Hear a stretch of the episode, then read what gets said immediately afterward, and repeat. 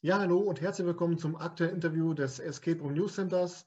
Wer das Escape Room News Center aufmerksam verfolgt, der weiß, dass ich gerne auch mal abseits der Hotspots schaue in Regionen, die vielleicht derzeit noch nicht so bekannt sind, in der Hoffnung, dass daraus demnächst die richtigen Hotspots werden.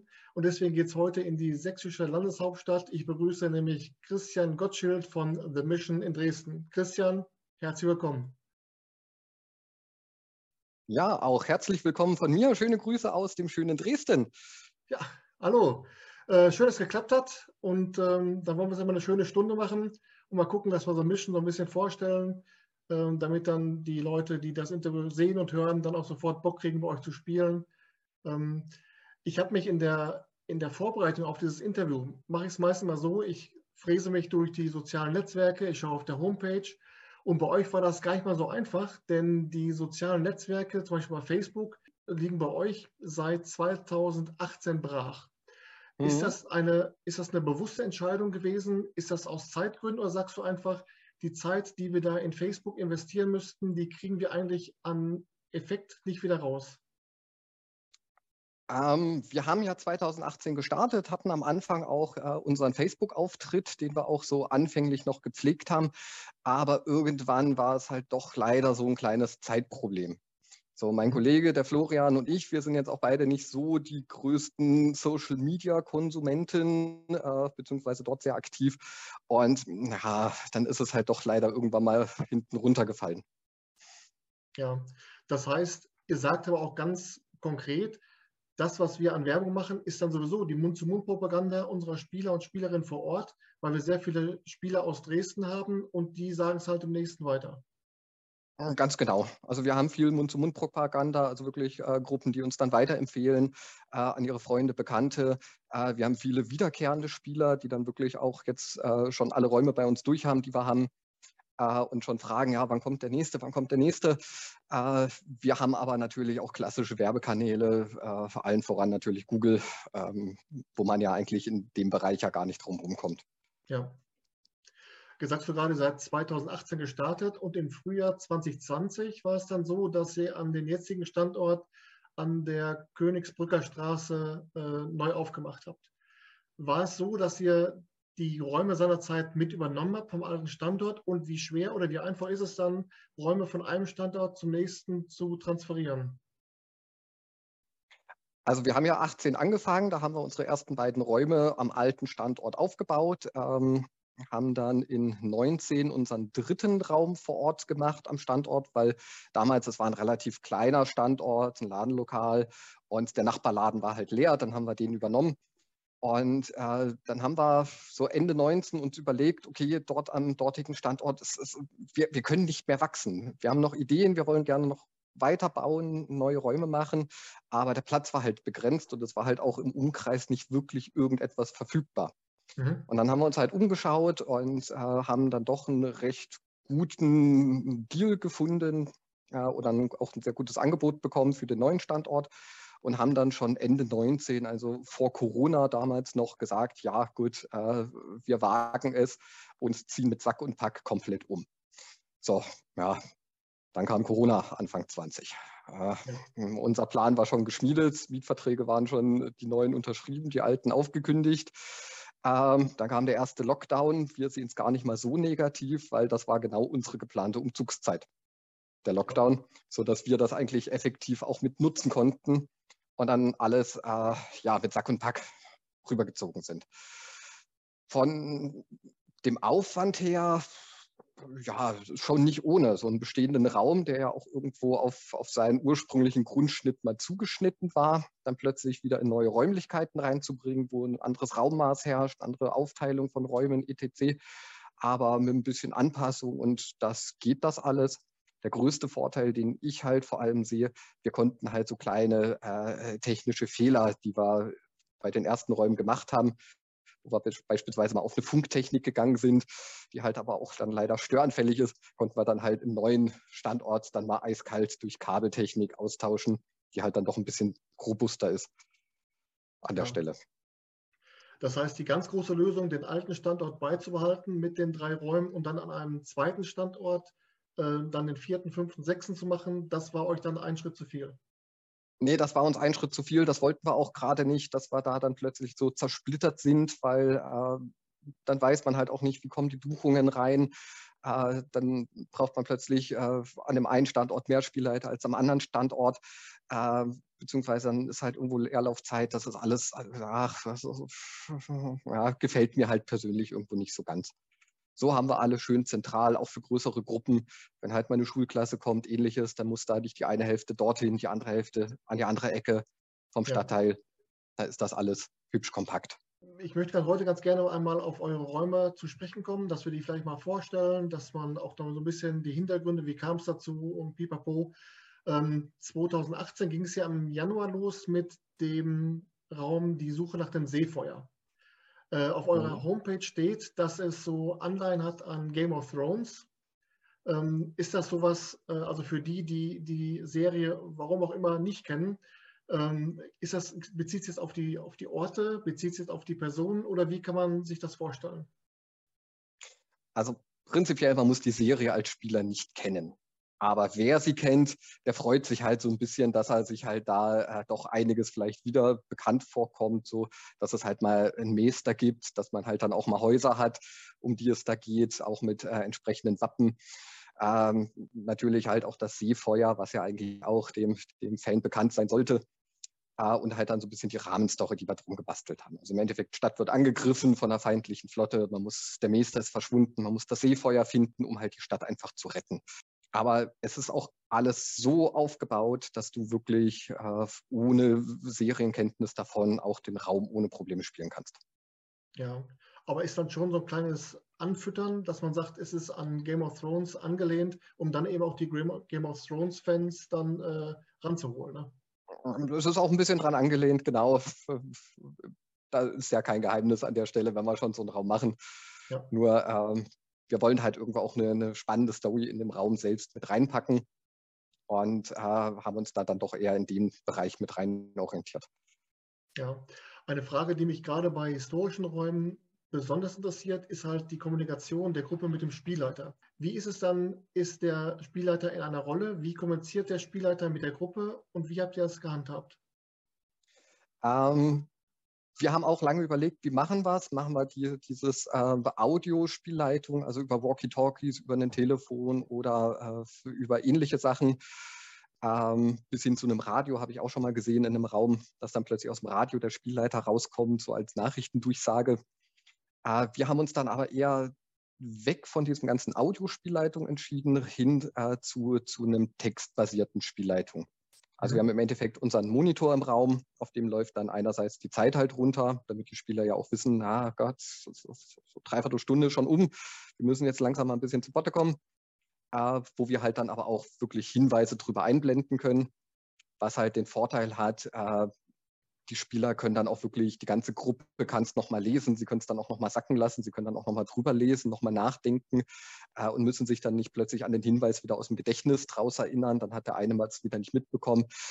Das, das ist dann wieder für alle Beteiligten eigentlich schöner. Natürlich, gut, Monitor passt jetzt auch nicht so ganz in mittelalterliches Szenario rein, muss ich ja gestehen, aber da muss man halt auch irgendwo Abstriche machen.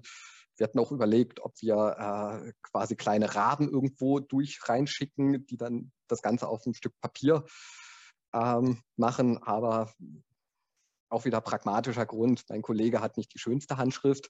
Meine kann man zum Teil auch nicht gut lesen.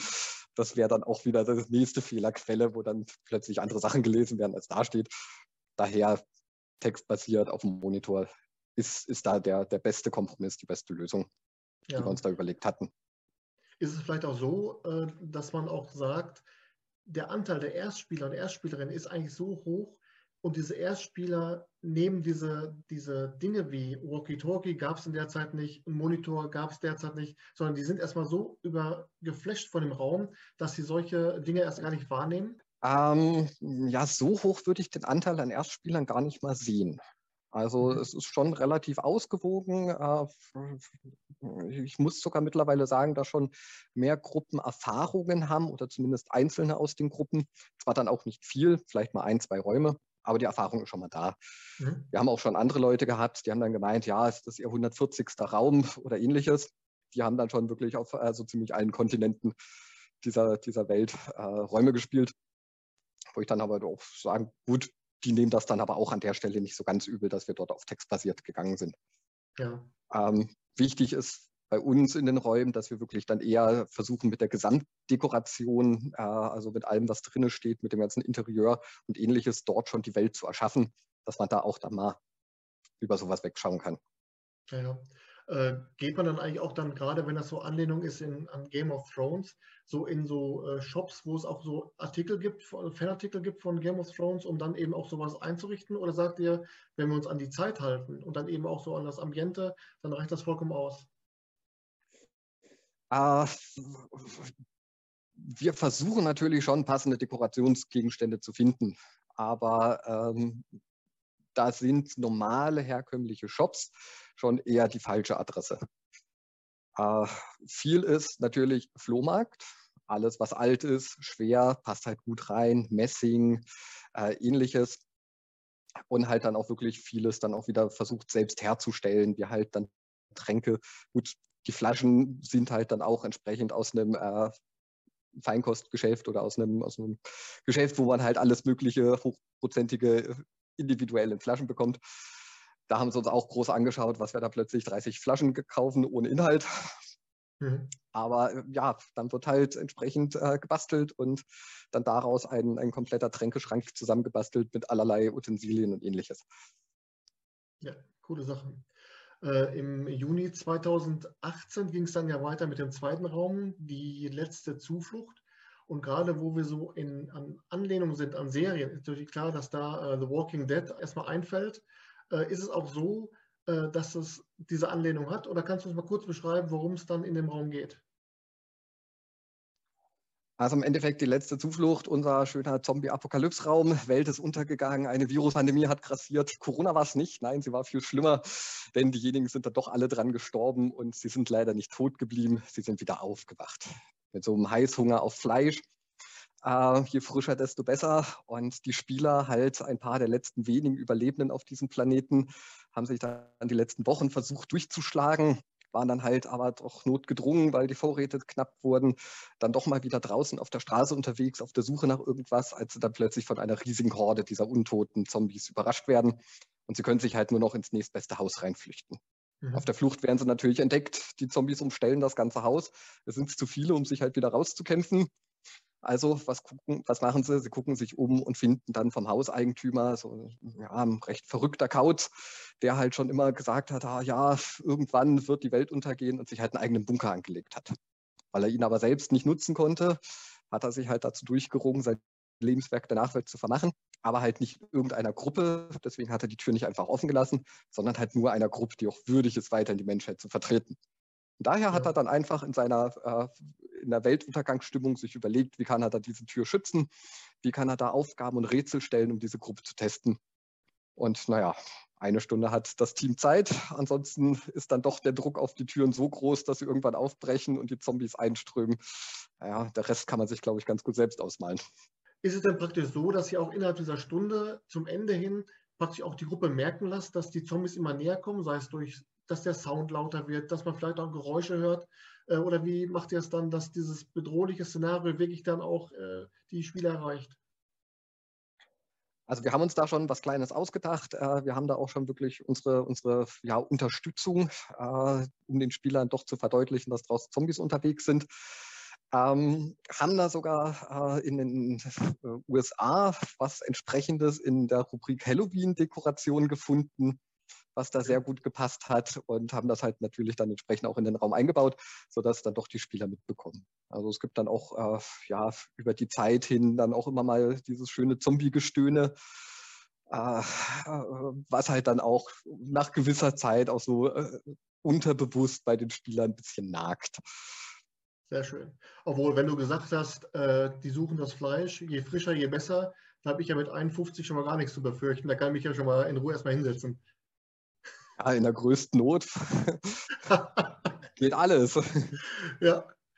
Ähm, der dritte Raum, der auch schon am alten Standort dann vorhanden war, war äh, oder ist gewesen Operation Meisterdieb. Das war mhm. ja ein, äh, oder ist ja ein Szenario, bei dem geht es dann um den Einbruch in ein Museum mit so einem überdrehten Kauz, so einem äh, industriellen. Mhm. Ähm, würdest du sagen, dass das in der Eigenschaft eures dritten Raums auch ein Raum ist, wo man die Entwicklung, eure Entwicklung auch als Anbieter, als Raumerbauer auch schon feststellen kann? Und wie würdest du sagen, woran kann man das festmachen? Hm. Die Frage ist schwer zu beantworten. Ähm, Im Endeffekt, wir kamen auf die Idee durch Zufall weil mir einfach damals ein Kumpel einen Artikel weitergeleitet hat über einen Einbrecher in den USA, der dort in den Escape Room eingebrochen ist, aus Versehen den Raum aktiviert hat, die Tür ist zugegangen oder er hat sie zugemacht und kam aus dem Raum nicht mehr raus und musste die Polizei rufen. Da habe ich mir so gedacht, ja, hm, äh, Einbruchsszenario ist ja eigentlich gar kein so verkehrtes Thema. Weil ansonsten muss man halt aus dem Escape Room immer ausbrechen. Warum halt man nicht irgendwo einbrechen und was klauen? Ja, und da kamen wir halt dann einfach darauf, dass wir dann gesagt haben, ja gut, dann ist man halt mal der Bad Guy. Darf man halt mal schön äh, Dieb spielen und muss da gucken, wie man die Alarmanlagen austrickst und wie man sich dann entsprechend dort durch dieses Museum mit äh, durchfuchst, ja. um halt an sein heiß begehrtes Ziel zu kommen. Wo du es gerade ansprichst, keiner eurer drei Räume ist ja eigentlich ein typischer Fluchtraum. Das heißt, es geht ja immer dann um eine Mission, irgendwo reinkommen oder irgendwo einbrechen. War das eine bewusste Entscheidung von euch, dass ihr euch dann von diesen typischen Fluchträumen entfernen wollt? Oder wie ist dann so die Entscheidung? Oder war es einfach, weil es gerade zum Thema passte? Naja, allein unser Name schon, The Mission Dresden, äh, sagt ja eigentlich, dass es bei uns immer eine Mission gibt. So, das mhm. heißt, dieses klassische Ausbrechen ist halt vom Szenario immer, warum ist man eingesperrt? Entweder sitzt man im Knast oder es gibt einen Verrückten oder äh, beides. Die Szenarien sind da relativ eng gestaltet. Da ist es halt immer schwierig, jetzt wirklich eine Argumentation rauszubekommen, warum man denn jetzt eingesperrt ist. Irgendwo läuft es halt immer wieder auf die gleichen drei Grundsachen zurück. Und da haben wir uns gesagt, hm, nee, warum dann nicht einfach dieses, dieses Spiel, wo man wirklich eine Mission erfüllen muss, ein übergeordnetes Ziel, um halt den Raum damit zu knacken. Da kann man viel breiter gehen ähm, und kann auch viel mehr äh, von der Story her mit einbringen. Ich habe mich im Vorfeld nicht nur über äh, The Mission Dresden äh, informiert, sondern auch über dich. Ist ja jetzt aber kein Stalking oder so, sondern einfach nur Interesse halber. Ähm, du bist ja Mitglied im Mensa Club Deutschland. Und soweit ich weiß. Denn das her? ja. Es, Escape Room News Center. Mhm. Ähm, Voraussetzung ist ja, soweit ich weiß, ein Intelligenzquotient von 130 und mehr. Mhm. Würdest du sagen, dass das bei deiner Arbeit als Escape Room Bauer, ist das für dich eher ein Vorteil oder eher ein Nachteil, weil du letztendlich vielleicht für dich zu komplex denkst, dass das vielleicht dann die Spieler und Spielerinnen äh, überfordern könnte? Es ist ein Fluch und ein Segen. Ich sag's mal so. Äh, ja, ich habe da ein Ergebnis auf dem Papier. Ja, ich bin auch Mitglied im Verein, leugne ich gar nicht.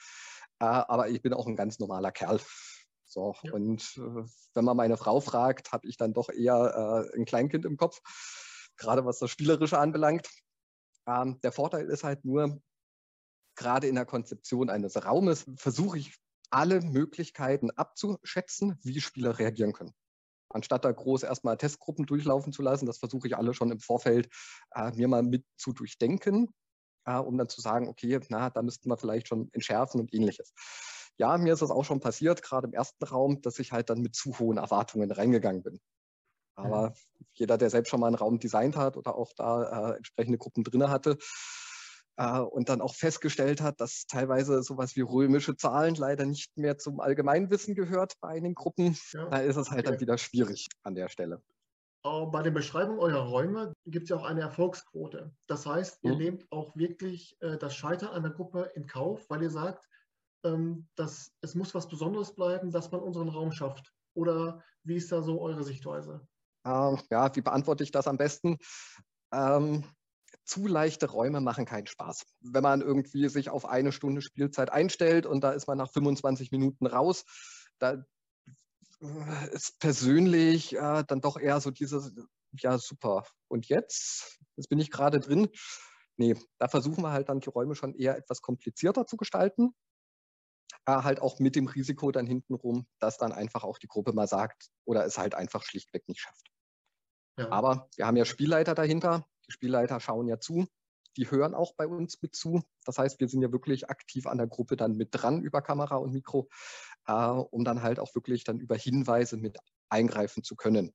Das machen wir dann auch mal ein bisschen proaktiv, dass wir wirklich dann versuchen, dort äh, das Spiel im gewissen Rahmen zu leiten. Ja. Bei vielen ja. Gruppen geht es gut, aber es gibt natürlich halt auch die Gruppe, die halt dann leider falscher Tag, schlechte Zeit, was Falsches gegessen, äh, die halt dann auch einfach nicht den Draht zu dem Raum bekommt und dann auch einfach nicht in diesen Rätselflow mit reinkommt, dass sie dann dort wirklich das Ganze schön lösen können. Mhm. Da können wir halt aber von außen auch nicht viel machen. Das geht ja. bis dahin, dass wir sogar schon am 24.12. 16 Uhr noch eine Familie drin hatten und weil die Familie durch Stress und ähnliches schon innere Anspannung hatten, Ende vom Lied, die kleine Zwölfjährige stand heulend im Raum, weil ihr einfach keiner zugehört hat. Aber sie hat die meisten richtigen Antworten gehabt, aber sie wurde einfach ignoriert von den anderen. Oh Können wir auch nichts mehr machen.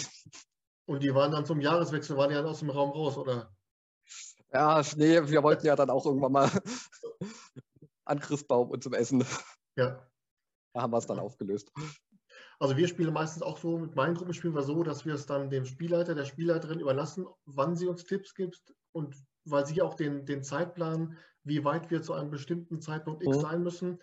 Und ich glaube, wir haben jetzt bei 80 Räumen, sind wir, glaube ich, zweimal äh, sind wir gescheitert.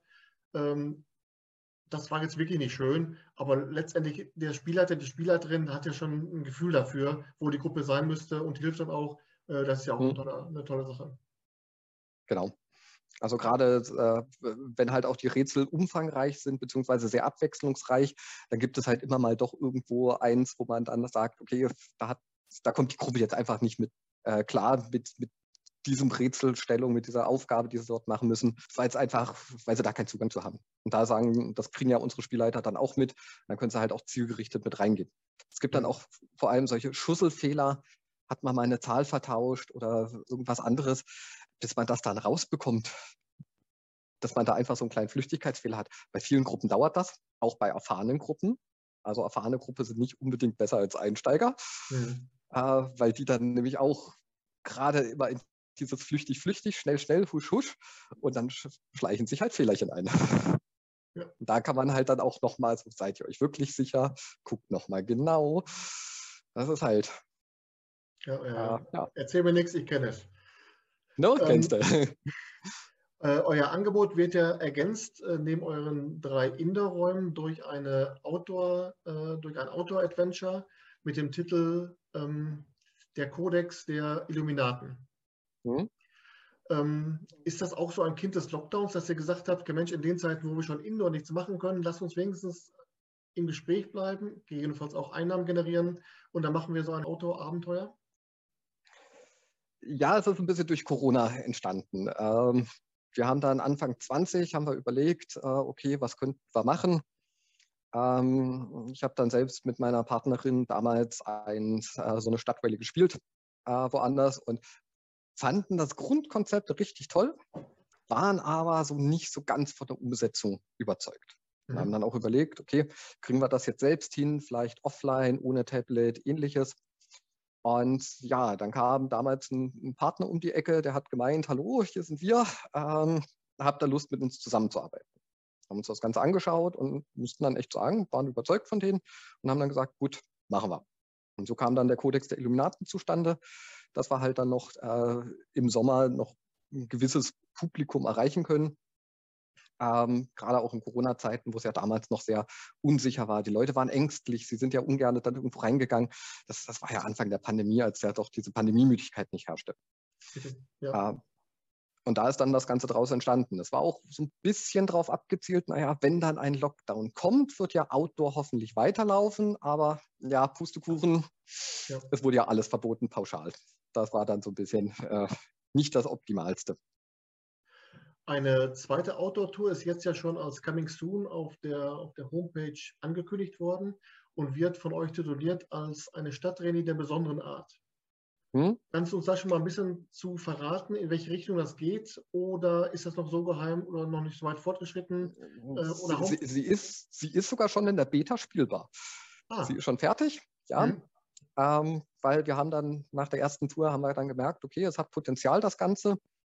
Ähm, haben auch einen Kooperationspartner an der Hochschule für Technik und Wirtschaft, dort in der Informatikfakultät. Und wir kamen dann auf die Idee, okay, warum nicht eine eigene komplette Software dafür entwickeln, äh, um dann auch mal wirklich eigene Touren mit anbieten zu können. So, dass man da ein bisschen auch unabhängig von einem Partner wird, äh, der dann nur feste Touren im Angebot hat, dass man da ein bisschen flexibler wird. Und da haben wir jetzt dann äh, letztes Jahr die ganze Software mit zu entwickelt, zusammen mit der Informatikfakultät ähm, und haben da jetzt auch unsere erste eigene Tour drin. Und es geht halt rätselnd durch die Stadt. Aber nicht, dass man irgendwo vor einer Kirche steht, wo dann gefragt wird, ja, wie heißt diese Kirche, sondern dass man dann wirklich schon aktiv mit der Stadt rätseln muss. Also mit Inschriften, mit einer Dekodierscheibe aus der Tasche dann nochmal was dort raus übersetzen aus dem Lateinischen ins Deutsche. Je nach Dekodierscheibe kann man da ja dann plötzlich alles Mögliche draus machen. Dass man dann aber auch sagt, okay, man muss jetzt äh, über eine Strecke von 100 Metern vielleicht dann Statuen sortieren, die man dort gesehen hat, dass man, wie gesagt, aktiv zusammen mit der Stadt dort was machen muss. Äh, quasi wie im Raum, nur draußen.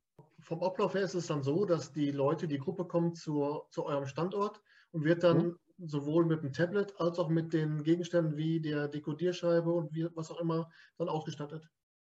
Genau. Die bekommen ein Tablet von uns mit der App drauf, die bekommen eine Tasche mit Spielmaterial und eine kurze Einführung, dann geht es für die los auf Tour. Wenn sie hängen bleiben, haben wir ein integriertes Hilfesystem drin, äh, wo sie sich dann einfach einen Hinweis anfordern können, äh, ähnlich wie bei den bekannten Brettspielen, die es ja, ja. in dem Bereich gibt.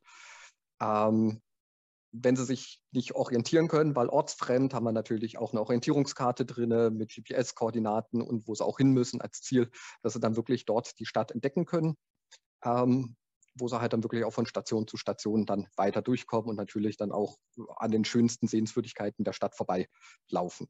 Wer mehr darüber wissen will, kann er gerne sich dann zusätzliche Informationen zu der Station holen. Da haben wir dann diesen Reiseführer-Aspekt mit drin wo dann, ach Mensch, was ist denn das jetzt? Wo wir halt dann auch noch ein paar Texte dazu einfach zur Erklärung ja. mit drin haben. Coole Geschichte. Gibt es eigentlich viele Escape Room-Touristen in Dresden, also wo man sagt, das sind tatsächlich jetzt Leute, die kommen des Escapes wieder? Oder sind es Touristen, die sagen, ach Mensch, wenn wir schon mal da sind, Dresden, schöne Stadt, dann gehen wir auch mal äh, in den Escape Room? Oder wie schätzt du das ein? Ähm, also Touristen, die speziell zum Escapen in die Stadt fahren, gibt es wenige. Kann ich mich jetzt so seit 2018 aktiv an zwei Fälle erinnern, ähm, wo ich es wirklich weiß. Das eine war selbst ein Kollege aus, aus Zürich, glaube ich, oder zumindest aus der Schweiz, der äh, für seine Freundin eine komplette Rundreise gemacht hat. Er hat ihren Heiratsantrag gemacht. Oh, und sie musste sich dann aber von Raum zu Raum durchrätseln und sein, sein Kollege, sein bester Freund, ist dann parallel mitgereist und hat dann immer vorher noch alles vorbereitet. Dann in den Escape Rooms, ach, könnte er das dann nochmal als Finale hinterlegen? Das ist dann für sie der nächste Hinweis. Und da hat er wirklich eine komplett eine Woche lang eine riesige Schnitzeljagd quer durch Europa angestellt. So, bei denen weiß ich es. Dann hatten wir letztens jetzt auch nochmal drei äh, Mädels da gehabt, drei Frauen, die kamen ich glaube, so holländische, belgische Grenze zu Deutschland. Ähm, die waren wirklich nur zum Escapen unterwegs.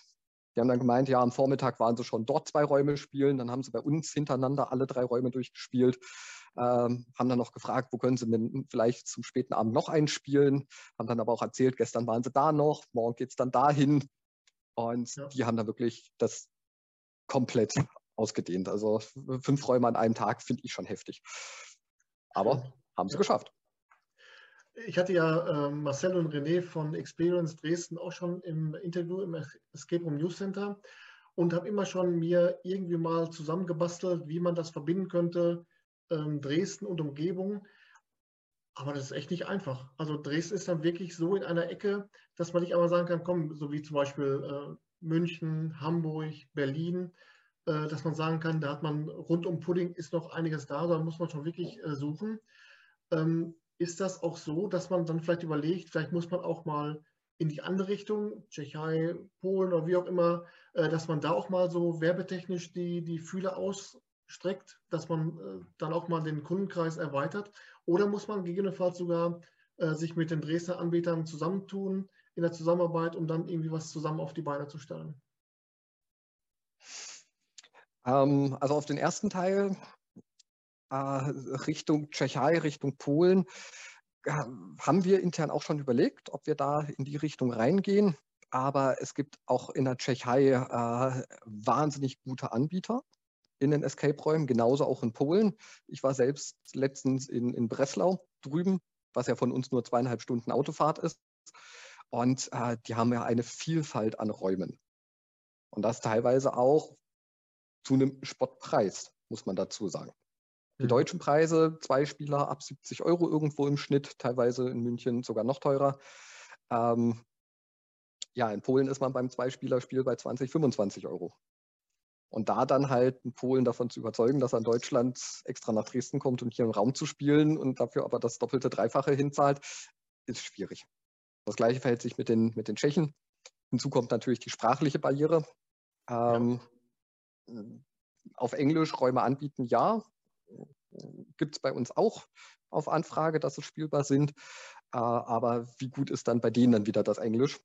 Auch dann wieder schwierig. Und da halt dann eine ungerichtete Marketingkampagne irgendwo zu starten, wird ganz, ganz schwer.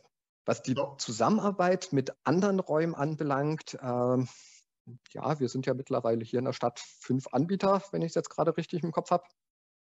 Ähm, die meisten davon haben sich eigentlich schon mit Beginn Corona äh, zumindest mal auf den Informationsaustausch geeinigt, äh, wo dann auch kaum kam die erste Ankündigung vom Lockdown, hat bei mir schon das Telefon äh, geklingelt, weil der René hat damals eine WhatsApp-Gruppe ins Leben gerufen, wo er dann ringsherum alle Escape Room-Anbieter mal in eine Gruppe reingeladen hat, wo wir uns dann austauschen konnten. So, mhm. gerade Corona, neue Verordnungen, neue Regeln, 2G, 3G, Maske, was weiß ich, dürfen wir jetzt, dürfen wir nicht äh, und sonst was. Das haben wir jetzt seit ja, zwei Jahren, seit Pandemiedauer, haben uns da auch immer regelmäßig wieder drüber ausgetauscht. Ähm, wo wir jetzt aber auch dann so langsam nach Corona mal schauen, okay, könnten wir jetzt vielleicht mal was zusammen aufnehmen? Ähm, müssen wir schauen, wo es hingeht. Prinzipiell gibt es da ja Möglichkeiten äh, müssen halt nur schauen, weil es halt auch wieder schwierig ist. Einer der Anbieter ist halt klassischer Lizenznehmer. Der hat halt, oder Franchiser, der hat halt dann wieder äh, andere Vorgaben von oben, was er machen darf oder nicht. Mhm. Aber im Endeffekt, äh, wir reden zumindest untereinander, wir empfehlen uns gegenseitig, weil wir alle das gleiche Ziel haben. Und wir sind auch ja keine Konkurrenten, nicht wie im, wie im Restaurant, wo ja äh, du eigentlich jeden jeden Abend den gleichen Tisch am liebsten an die gleichen Kunden rausgibst, sondern die Gruppe, die einmal durch ist durch den Raum, die wird den kein zweites Mal spielen. Weil warum? Sie kennt den Raum. Dann kommt sie maximal noch zu Raum 2 und 3 äh, und danach, was dann? Und dann kannst du auch ohne Probleme weiterempfehlen an die anderen. Wenn du weißt, die sind gut, die machen gute Arbeit, ähm, dann eher gemeinsam das alles hochhalten. Und ähm, daher sind es Kollegen, keine Konkurrenten. Ja, ähm, mal eine Frage nebenbei. Du hast ja früher mal das Hostel gehabt, Bed and Kitchen, äh, wie ich ja. gelesen habe. Äh, ist das vielleicht auch mal nochmal so eine, so eine Marktlücke, dass man sagt, wir bieten das als Paket an, Escapen plus Übernachtung in Dresden? Äh, oder würdest du sagen, das würde den, den, also das gibt der Markt nicht her, da ist die Nachfrage nicht für da? Schwierig. Also früher hatte ich mal äh, die, die Zimmervermietung, äh, jetzt Gott sei Dank nicht mehr. Ich bin da, äh, habe noch erfolgreich vor Corona den Absprung geschafft. Gott sei Dank, quasi mit dem Entscheidung, dass wir umziehen, habe ich auch das ganze Geschäft dann damals aufgegeben. Mhm. Ähm, es wäre sicherlich eine Überlegung. Ist halt dann aber auch dort wieder eine pragmatische Frage, wie vermarktet man das Ganze? Und kriegt man es dann auch rauspubliziert, weil so ein Paket äh, auf die eigene Internetseite zu stellen, ja, könnte was bringen, aber hat man nicht die Reichweite, weil die sind ja dann eh schon auf deiner Seite und würden auch ohne Hotelzimmer oder Ferienwohnung oder ähnliches einen Raum buchen. Daher müsste man dann eher weitergehen und das wird halt wieder schwierig, weil Marketingbudgets sind begrenzt. Das muss man dann effektiv einsetzen und dann bei so einem Konzept, ja, schwer. Oder man holt sich die äh, Touristinformationen oder die Kulturwerbung bei euch in, in, Dresden mit ins Boot, die ja auch dann ein, ein, Anliegen daran haben, dass Leute vielleicht auch wegen des Escapes mal nach Dresden kommen, äh, dass die es auch dann mal so ein bisschen mit befeuern. Das ist ja auch so, so eine Win-Win-Situation. Oder meinst du, die nehmen euch als Escape Room-Szene gar nicht so wichtig? Ähm, Also ich glaube, die Touristinformation und auch die, die ganzen äh, Marketingvereine, die wissen schon, dass es gibt.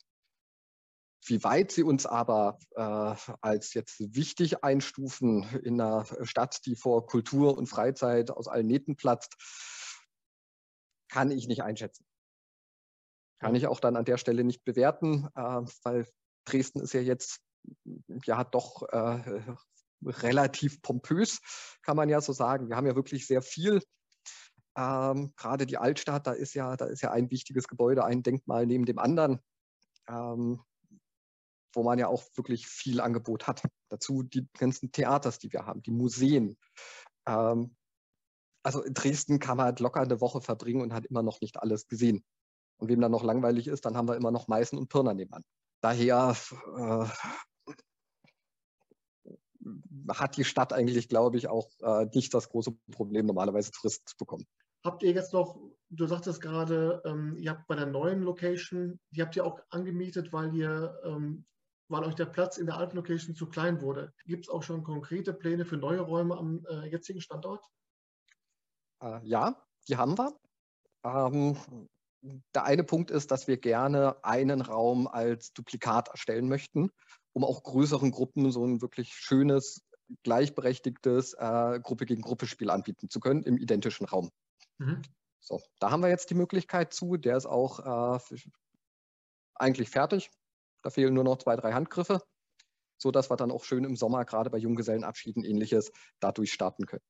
Das Zweite, äh, was gerade in der Entstehung ist, das ist dann unser Kinderraum, den wir erstellen wollen, weil viele fragen halt an, ja, Kind Worten will unbedingt in Escape Room. Normalerweise sagen wir halt so als Einzel, also als, als Kinder, rein Kindergruppe, so Mindestalter 14, weil da sind sie am vernünftigsten, da kommen sie dann auch im Raum gut klar. Und da wollen wir dann doch mal wirklich ein Kinderangebot schaffen mit einem leichteren Raum, ähm, wo sie dann auch dort in dem, in dem schönen Magie-Thema sich dann auch wieder alle zurechtfinden und dann auch dort schon von früh auf äh, mal ein Escape Room spielen können. Du hast eben gesagt, dass du auch äh, selbst leidenschaftlicher Spieler bist und zum Ende jedes Interviews kommt dann die ominöse Frage nach einem Geheimtipp. Und zwar ein Escape Room in Deutschland, der dich beim oh der dich vom Spielen besonders äh, positiv überrascht hat und wo du sagst, der Mensch, der hätte eigentlich mehr Aufmerksamkeit verdient. Deswegen würde ich sagen, dein Geheimtipp bitte jetzt.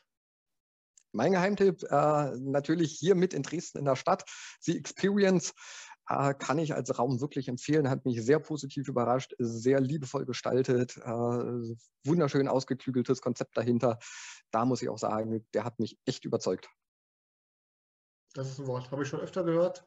Ähm, ist wirklich auch ähm, ein guter Tipp. Ja, das Problem ist, durch Corona konnte ich in Deutschland jetzt relativ wenig spielen, die letzten zwei Jahre. Äh, daher war es dann doch eher im Ausland. Ja. Gerade jetzt Breslau hätte ich auch noch einen wahnsinnig guten Geheimtipp, aber ist halt Polen. Ja.